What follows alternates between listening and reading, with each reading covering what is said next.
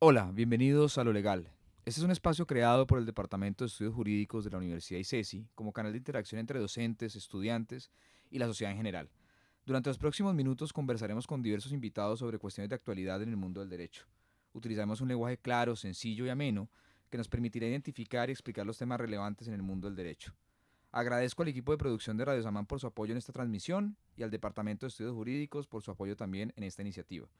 Mi nombre es Juan Fernando Arenas y estaré acompañándolos, en A lo Legal, Derecho de Actualidad. Un saludo a todas las personas que se conectan a Radio Samán. Hoy en A lo Legal hablaremos sobre la prohibición de la pesca deportiva en Colombia y para hablar de este tema hemos invitado a la doctora Natalia Rodríguez Uribe. Ella es doctora en Derecho Ambiental de la Universidad de Macquarie, magíster en Derecho Ambiental y Desarrollo Sostenible de la misma universidad y abogada de la Universidad de los Andes. Ella es profesora a tiempo completo del Departamento de Estudios Jurídicos de la Universidad ICESI y también es la directora de la Maestría en Derecho, modalidad de investigación de la misma universidad. También nos acompaña Samuel González, quien es estudiante de Derecho de la Universidad ICESI, miembro del Semillero de Investigación de Transformación Digital en Derecho y también parte del equipo del podcast A lo Legal. Bienvenidos. Muchas gracias Juan Fernando por esta invitación y hola a todas las personas que nos están escuchando. Gracias, profe, igualmente por la invitación y un saludo a quienes nos escuchan a través de Radio Samán. Perfecto. Yo creo que sin más preámbulos, empecemos a conversar un poco sobre la sentencia 648-2022 y les pediría, y principalmente a nuestra invitada especial, que nos haga un resumen de qué trata esa sentencia, qué temas aborda y un poco por qué ha estado en boca de todo el mundo y cuál fue la polémica o el dilema que causó.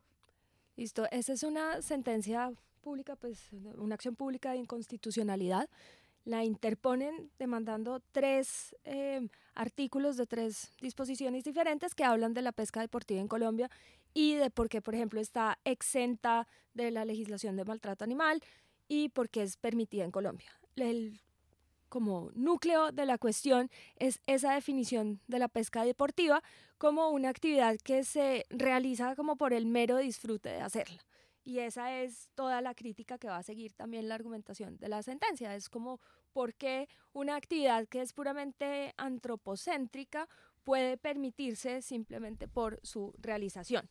Eso es como, el principio de cómo lo vamos a hablar. Aquí por pesca deportiva, pues estamos viendo actividades que suceden en como diferentes escenarios. El primero que todos conocemos es la pesca deportiva en el mar el segundo es en lagos y ríos y dentro de estos también existen como lugares que se dedican a tener, por ejemplo, lagunas específicas para que la gente vaya a pescar, que pues no sé, aquí en el Valle del Cauca tenemos varias de esas, pero esa es como la idea. Cuando se produce en el mar y en los ríos sobre todo, se hace una cosa que se llama catch and release, que quiere decir atrapar los peces y después pues medirlos, mirarlos, saber qué especies son, etcétera, tomarse la foto obviamente, porque últimamente nada puede ser sin foto, y después soltarlos en su hábitat de nuevo, liberarlos. Y ahí es donde está ese problema. El problema es que eh, se dice, o según el criterio de, de las personas que demandan en este caso, eso es maltrato animal porque causa un estrés a los peces. En eso estamos acá, de eso es de lo que vamos a hablar. Perfecto, bastante claro. Samuel, creo que usted tiene una pregunta donde abordas un poco el tema de los principios que se trabajan en esa sentencia. Así es, en esta sentencia pues la Corte Constitucional explica y hila todo su argumento a través del principio de precaución y a través del principio de prohibición del maltrato animal. Entonces, profe, quisiéramos saber qué implicaciones tienen este par de principios en relación con lo que es la pesca deportiva como actividad recreativa, etcétera, etcétera, y pues cómo la Corte llega al argumento de que a la práctica no cumple con estos principios y por ende es inconstitucional. Bueno, hablemos un poquito del principio de precaución. Esa es como una parte integral del desarrollo sostenible. Cuando hablamos del desarrollo sostenible hay que entender que este es un concepto integral que está compuesto de 27 principios y son los principios que están en la Declaración de Río. Esos principios hicieron tránsito a la ley colombiana por medio de la Ley 99 de 1993, especialmente el principio de precaución y el de prevención también, que es uno que está como de la mano, pero que la gente suele olvidarlos. La Declaración de Río habla del principio 15, el de precaución, en esta forma. Con el fin de proteger el medio ambiente, los estados deberán aplicar ampliamente el criterio de precaución conforme a sus capacidades, cuando haya peligro de daño grave o irreversible, y esto es muy importante que el daño sea grave, e irreversible, o sea, es algo, un estándar un poco parecido al de la tutela, la falta de certeza científica absoluta, que esa palabra tampoco está ahí por casualidad, no deberá utilizarse como razón para postergar la adopción de medidas eficaces en función de los costos para impedir la degradación del medio ambiente. Entonces lo que tenemos aquí es, para darnos una idea, la vez que más eficientemente se ha usado el principio de precaución fue para proteger la capa de ozono. Entonces, en los 70 ya había una sospecha de que la capa de ozono se estaba agotando. Eh, era un hecho, había mediciones que mostraban que sí se estaba debilitando la capa de ozono y no se sabía muy bien por qué. Pero había una sospecha. Los científicos Sherwood Rowland y Mario Molina, que eventualmente ganarían el Nobel por esto, tenían la sospecha que eran los CFCs, que son clorofurocarbonados, simplemente es una molécula que tiene un pedazo de cloro y el otro de flúor. Esos están, por ejemplo, en los aerosoles. Todo el mundo conoce los aerosoles y es malo para la capa de ozono, pero realmente lo más importante es que estaban en todas las neveras, en todos los sistemas de refrigeración. Eh, los salones también eran sustancias que dañaban la capa de ozono, pero pues lo importante es que todas las neveras del mundo estaban hechas con eso. Eran gases muy estables, que no son tóxicos, etcétera. ¿Qué es lo que pasa? Que en el momento en que se libera ese gas, cuando sale a la atmósfera se libera la molécula de cloro y esa una molécula de cloro puede destruir 10.000 de ozono. Eso fue lo que en el laboratorio pudieron ver ellos, pero no habían probado científicamente del todo que esa era la razón por la que se dañaba la capa de ozono. Pero no obstante, toda la evidencia científica apuntaba a que eso era así, a que sí había un hueco, no se había observado el hueco, realmente era una teoría, pues no una teoría, una teoría como la entendemos nosotros. Una teoría científica es otra cosa mucho más seria. Pero el caso es que todos los países se reunieron y en la Convención de Viena sobre capa de ozono dijeron vamos a prohibir los clorofluorocarbonados. Y eso fue lo que dio paso al protocolo de Montreal, que es el más exitoso de todos los tiempos. Después de firmada la Convención de Viena, se descubrió que en efecto eran los clorofluorocarbonados, que en efecto había un hueco en la capa de ozono y esa actuación temprana pues permitió que hoy en día tengamos una capa de ozono. Entonces miren que Mario Molina y Sherwood Rowland no eran unos tipos que estaban imaginándose cosas. Ellos habían observado una cantidad de cosas ahí. O sea, habían hecho todos los experimentos, tenían todo. Lo que pasa es que no habían logrado como tener esa prueba reina, por decirlo así, de esto. Entonces eso es muy importante. El principio de precaución tiene que tener cierta base científica. No es que a mí se me ocurra algo y entonces yo lo deba prevenir, que es un poco lo que me da la impresión que tiene esta sentencia que usan el principio de precaución como a mí magistrado de la Corte o a nosotros magistrados de la Corte nos da la impresión que puede pasar algo malo al medio ambiente y vamos a actuar. Y eso es más activismo que principio de precaución y es una manera muy peligrosa de usarlo. También cuando hemos podido usar el principio de prevención, que es el que se ha debido usar en este caso y es el que la Corte ha debido de pronto instar al Congreso a usarlo, el principio de prevención dice lo siguiente, que es el principio 17. Deberá emprenderse una evaluación de impacto ambiental en calidad de instrumento nacional respecto de cualquier actividad propuesta que probablemente haya de producir un impacto negativo considerable en el medio ambiente y esté sujeto a la decisión de una autoridad nacional competente. Aquí la pesca deportiva se ha debido someter a ese tipo de análisis, a una evaluación de impacto ambiental, y es la que se saltaron completamente. Por ahora dejemos así, seguimos charlando. Es decir que, porque uno ve muchas posiciones respecto a este tema, obviamente hay dos principalmente. Una posición, digamos, de los gremios que defienden un poco el tema porque no solamente no va a ser, mejor dicho, no solamente no se protege el medio ambiente en principio, sino que se hace mucho más daño seguramente prohibiendo la pesca. Y se habla también del tema, no solamente del ecosistema en el sentido pues de medio ambiente, sino también el ecosistema económico alrededor del tema de la pesca deportiva y el daño que puede hacer eso. Además que, como bien lo dices, pues efectivamente aún no hay conclusiones frente al tema de, de qué también se está haciendo con esa medida de la prohibición y que les parece muy exagerada la medida de la prohibición. Que hay otras medidas que de alguna manera podrían llegar a ese, a, esa conclusión, a esa postura. Y hay otra también de otros autores que de alguna manera dicen que los peces pues pueden sentir y efectivamente entonces debe aplicar ese el primer principio y no el segundo y por lo tanto aplauden un poco la decisión de la Corte Constitucional. Entonces mi pregunta es quizá con cuál postura estás un poco tú más de acuerdo y segundo, ¿no es un poco peligroso el tema de el dilema del activismo? Sí, Esas son como varias preguntas y yo creo que como la nuez de todo esto es de nuevo el principio del desarrollo sostenible. Para uno hablar del desarrollo sostenible, que de hecho está consagrado como un derecho colectivo en la Constitución del 91 en su artículo 80, que habla de la planeación de los recursos, que no es otra cosa que esto, eh, estamos hablando de un principio integral que tiene tres pilares y nunca se puede ignorar ninguno de esos. Y esos tres pilares son, obviamente, el ambiental, clave, el segundo es el social y el tercero es el económico, que ese es el que esta sentencia deja por fuera mm. totalmente. No es que trate bien el social tampoco, ¿no? Porque no lo hace, pero eh, se enfoca solamente en la parte ambiental, dejando afuera el resto del desarrollo sostenible. Mi postura como académica y como persona es que yo estoy favorable a, la visión del desarrollo sostenible como una visión viable de eh, desarrollo económico. Esa, esa es mi postura. Lo que pasa es que esa es una postura que no le gusta a los animalistas, que son mucho más biocentristas ellos, y ecocentristas también, depende de por dónde se vayan, pero normalmente tiene más importancia para ellos em, los animales, por ejemplo, individualmente considerados, que los ecosistemas. Y esa pues es una postura viable y válida, o sea, uno tampoco puede criticar a los animalistas por, por una postura que es más moral y ética, pero en el momento que la decisión tiene impactos económicos, pues tú sí tienes que ver más allá.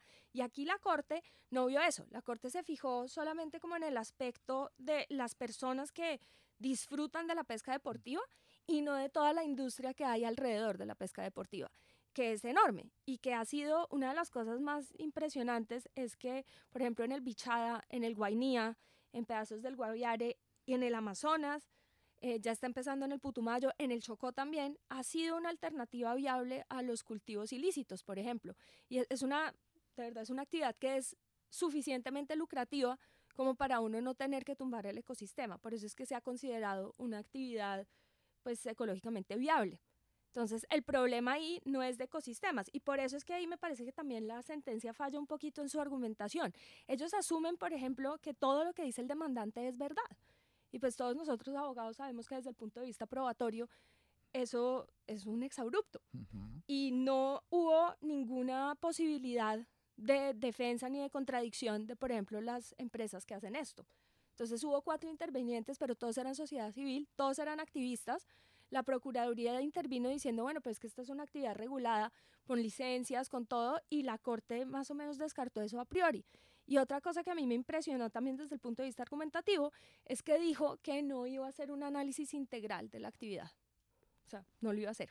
Dijo, no vamos a hacer un análisis integral por esto. Y ahí es donde deja la parte social y económica. En la parte social que habla de la gente que hace la pesca deportiva que vive de eso, solo se basa en dos papers. Uno de ellos es como yo me imagino que es como un trabajo de grado de una especialización, son 16 páginas de una revisión de literatura regularmente hecha, pues no nos digamos mentiras, no es como para que sea el sustento de una parte tan importante de una sentencia de la Corte Constitucional. Acto seguido cita otro paper de la misma autora con otra que tampoco tiene una buena calidad, que habla como de posibles impactos de la pesca deportiva.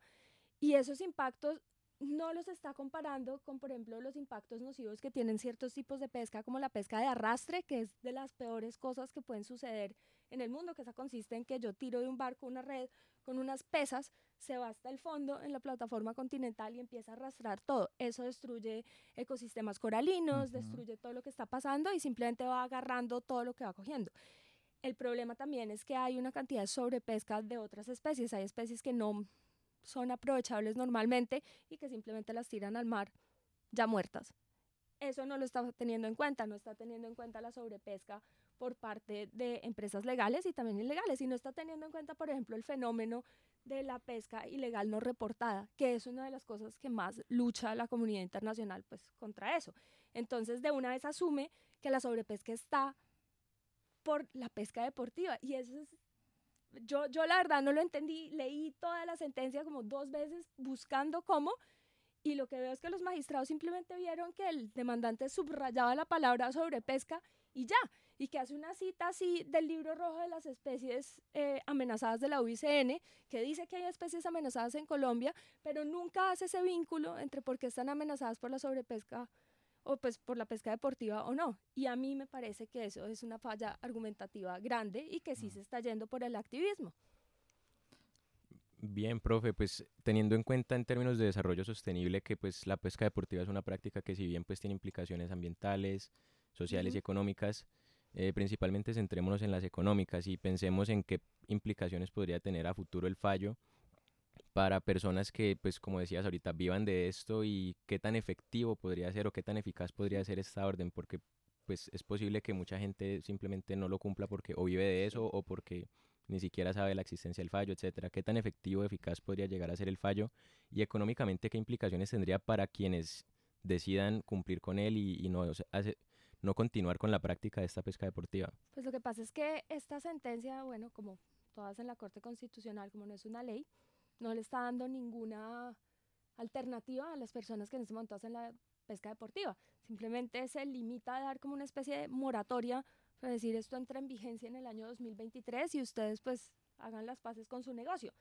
Y pues tú le estás quitando el modo de vida a una cantidad de gente. Muchos simplemente lo van a seguir haciendo como una actividad ilegal. Pero si en el momento en que, digamos, la Corte empieza o empiezan a exigir también los animalistas, ¿no? Queremos más controles, entonces vayan y cierren todo esto que está en el Guainí, etcétera. Lo que va a pasar, y esto de verdad no tiene ningún tipo de duda, es que van a empezar a tumbar la selva para hacer otras actividades, porque bueno, o sea, ojalá no empiecen otra vez con cultivos ilícitos, es muy probable, que muchos cambiaron los cultivos ilícitos por la pesca deportiva, que eso es increíble. Lo otro es, estas son personas que viven de su, pues de lo que han hecho tradicionalmente. O sea, su conocimiento en la pesca es lo que están poniendo al servicio del ecoturismo, que es muy rentable. Si ya no pueden hacer eso, probablemente vayan a acabar tumbando selva para hacer monocultivos, por ejemplo, de palma africana, que es un desastre, o para ganadería. En los mares, pues muchas veces lo que va a pasar es que, por ejemplo, en el Chocó, ¿cuáles son las alternativas? Tristemente, muchas son la minería ilegal y también el tráfico de droga. Entonces, ¿qué pasa? Que, por ejemplo, hay una cantidad de aviones gringos que patrullan el Pacífico colombiano buscando coca. No creo que vayan a cambiar a mirar si alguien está haciendo pesca deportiva. Entonces, pues también lo otro que puede pasar y es muy probable es que la pesca deportiva empiece a suceder en la ilegalidad. Y eso es algo que nadie quiere, porque entonces no va a estar regulada, ya no va a estar sometida a todos los em, como lineamientos que tenía antes, sino que se va a poder hacer de cualquier manera. Y eso es el peor de los escenarios posibles, porque tú hoy en día tienes una cantidad de comunidades que se dedican a eso, que están cuidando el ecosistema y que están contribuyendo a que Colombia siga siendo un país megadiverso. Que esto la corte como que lo menciona, ¿no? Ay, sí, Colombia es un país megadiverso. No entienden eso qué quiere decir. Y también nosotros como colombianos sí podemos y tenemos el derecho de, eh, pues de hacer negocio con esta biodiversidad. Y claro, y ahí es donde entra el maltrato animal. Entonces es, está toda la discusión de si los peces son o no seres sintientes. Y eso es también interesante porque la mayoría de la evidencia apunta a que los seres eh, sintientes tienen como, no sé, como más altos niveles cognitivos. Entonces, por ejemplo, cuando la Corte prohibió la caza deportiva, uno de los argumentos mayores y que estuvo muchísimo mejor sustentado en esa sentencia fue que los mamíferos tienden más a sentir dolor. Y también uno lo ve como en qué tan parecidos son ciertos animales a nosotros, no solamente fisiológicamente, sino en cómo piensan. Entonces, por ejemplo, se reconoce que los elefantes son unos animales súper inteligentes, velan a sus muertos, tienen actividades sociales, eh, cuidan juntos a sus hijos, se emborrachan. Parece genial. Entonces son animales que de verdad se parecen mucho, mientras que por ejemplo los peces cuando ponen huevos simplemente ponen el huevo, se comen un pedazo, los dejan a la buena de Dios, el que nació nació, el que no no, nunca tienen como esa comunidad. Y eso ha sido como una de las cosas que autores como Peter Singer o Paula Casal han hablado mucho, que es como si hay niveles de sintiencia y las leyes deben acomodarse a eso. No es lo mismo proteger a un simio que proteger a un pez. Y los peces normalmente han sido considerados como los que menos sintiencia tienen. Entonces, y ahí también, eso no, no quiere decir que no haya actos crueles que hay que evitar. Por ejemplo, el aleteo del tiburón, que es que a ti pescan el tiburón, le cortan la aleta y lo vuelven a botar y el tiburón se ahoga. Eso es una crueldad innecesaria, además no es una cosa aprovechable. Pero realmente aquí nunca hacen una reflexión sobre si son sintientes o no. Es como si los magistrados dijeran, a nosotros nos parece que puede que sean sintientes y como a nosotros nos parece, entonces por principio de precaución lo vamos a evitar. Y eso no es una certeza científica. No sé, no. Perfecto, a mí me gustaría retomar la pregunta que muy bien hace Samuel y también tu respuesta y es que me empieza a preocupar también un poco las consecuencias, no solamente en aspecto económico, sino en posibles aplicaciones a futuro también desde el principio por parte de la Corte, es decir, la jurisprudencia que está creando alrededor de este principio y que puede haber cierta preocupación en el sector frente a cómo se va a aplicar en un futuro. Pues sí, porque una de las aplicaciones del principio de precaución y que también lo menciona la Corte pasando em, es que también se aplica, por ejemplo, en el sector salud. Y eso está muy bien, ¿cierto? O sea, que haya certeza científica pues, o mejor dicho, que uno no tiene que esperar a que la certeza sea plena para actuar de alguna manera. A mí me preocupa, por ejemplo, sectores de otros tipos de activismo, como por ejemplo los antivacunas. Los antivacunas sospechan y tuvieron como un paper que después fue refutado que supuestamente las vacunas causaban autismo, pero muchos dicen que por principio de precaución deberían prohibir todas las vacunas y ya. Y eso es peligroso. No digo que la Corte en este momento se vaya a volver antivacunas, pero sí digo que está abriendo la puerta para que esas sospechas, que son muchas veces infundadas, empiecen a tener mucha mayor validez porque están interpretando la precaución de una manera incompleta. En el principio de precaución sí debe haber evidencia que apunte a que algo puede ser dañino para el medio ambiente. Y la precaución es simplemente parar y ver qué pasa antes de ejercer. No es simplemente empezar a prohibir, a prohibir, a prohibir. Entonces aquí el principio de precaución, sí, claro, la Corte cita una cantidad de sentencias y dice que está siendo coherente y en realidad no está siendo coherente porque no está entendiendo qué se falló las veces pasadas y qué era lo que se estaba precaviendo. Entonces me parece que es una manera como muy liberal de ver el principio de precaución y una manera errada cuando uno no ve esa integralidad del medio ambiente y del desarrollo sostenible. Entonces, claro, entonces ellos dicen es que no puede ser educación ambiental maltratar a un animal. Y bueno, me parece que eso es debatible, está, o sea, Listo, hablemos más de la educación ambiental. Pero entonces hablemos de qué educación ambiental estamos haciendo. Porque en los colegios no hay una obligación de hacer educación ambiental. Entonces salen con la suya como tenemos un huerto, ya. En la universidad no vemos cosas de medio ambiente obligatoriamente, a menos de que haya como una inclinación de las universidades de hacerlo. Entonces, pues no puede empezar a hablar de educación ambiental simplemente desde el punto de vista del animalismo sin pensar en la ecología, sin pensar en protección de ecosistemas y en cómo uno protege la megadiversidad de Colombia. Tú no la proteges prohibiendo la pesca deportiva. Antes estás protegiéndola con la pesca deportiva en muchos casos, en que esos ecosistemas se están protegiendo porque es lo que conviene.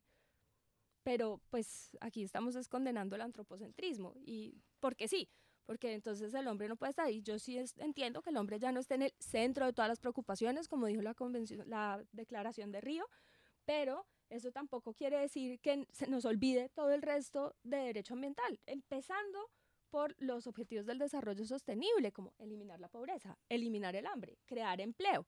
Todos esos son objetivos del desarrollo sostenible.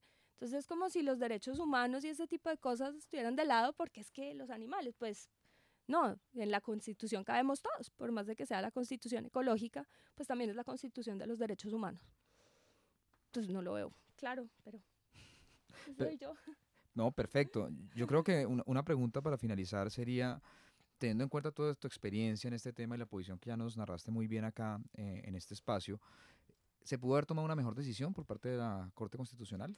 Sí, yo creo que la Corte sí ha podido decir, rechazo esta demanda, pero exhorto al Congreso a que revise las cosas. Que de hecho, había ya una ley en curso en el Congreso sobre pesca y que tenía una parte de pesca deportiva que estaba ahí, de cómo regularla mejor, de cómo hacerlo una actividad. Pero la Corte se, pues, se lo pasa y decide admitir esta demanda, que además era una demanda que, que sí carece de sustento probatorio. O sea, por más de que la acción pública de constitucionalidad implique simplemente una revisión prácticamente dogmática de confrontación de la norma y la constitución, a mí sí me parece que cuando uno está afectando una actividad económica que es importante y que además es clave para los ecosistemas, uno sí tiene que ver esto de una manera más amplia. Entonces, lo mínimo que ha podido hacer sí ha sido un análisis integral que se negó a hacerlo específicamente. Dijo, no, tengo que hacerlo porque esto es maltrato. Entonces el resto que dijo la Procuraduría y todas las otras consideraciones no tienen nada que ver, vamos a hablar del maltrato. Pues bueno, esa es su posición, pero la verdad es que, que hay otras protecciones de la Constitución muy importantes que está dejando de lado. Una de esas es derechos humanos y derecho al empleo y al trabajo digno. Y bueno, todas estas cosas que, es como, no, pero el medio ambiente no deberían operar. Y no es cierto. Nadie protege el medio ambiente si no hay un interés y el interés puede ser estético, puede ser ético, puede ser económico, no importa, pero lo que nos importa es que se protejan los ecosistemas. Perfecto. Yo creo que muy claro. Eh, no sé si te gustaría dejar algún mensaje final para nuestro radio escucha antes de despedirnos. Pues que cuando vean una decisión de la Corte sean un poco críticos y sí miren qué más se tiene que tener en cuenta con lo que tú dijiste de la pues de esas como incongruencias del activismo, pues aquí hay una de ellas. Otra es, por ejemplo, la, el impedimento de, de cazar los hipopótamos de Pablo Escobar que se volaron en el Magdalena. Es una especie invasora que hay que acabar. Entonces uno simplemente verlo como un poquito más allá del activismo y de qué está pasando y también invitar a ver que en el desarrollo sostenible el protagonista sí debe ser la gente, porque es que también otra cosa del desarrollo sostenible es que tenemos que velar por la equidad tanto intergeneracional, o sea, para las generaciones futuras tenemos que dejar cosas, pero también intergeneracional. O sea, lo más importante del desarrollo sostenible es que todos los seres humanos puedan vivir de una manera digna, justa, etcétera. Ese es el objetivo del desarrollo sostenible y no podemos olvidarnos de eso. Últimamente nos estamos olvidando de eso. Es como si solo fuera la parte ambiental, como si Colombia fuera prístino y no hubiera gente, nadie. Muchos de los fallos son así y, y eso tiene que cambiar, me parece.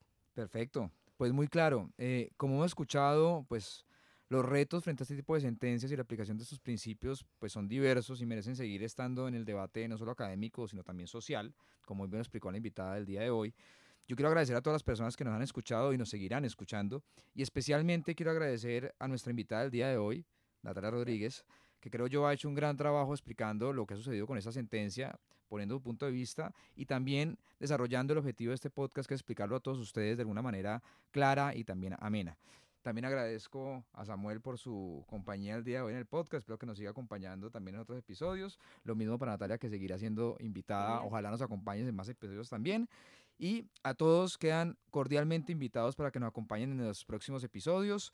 Eh, y mientras tanto, pues pueden visitar las redes y la página web del programa de Derecho para conocer sobre convocatorias, eventos académicos, semilleros y otra información de interés. Y por supuesto, con todo lo relacionado con este programa a lo legal. Soy Juan Fernando Arenas y los espero en un nuevo programa de A lo Legal, Derecho de Actualidad.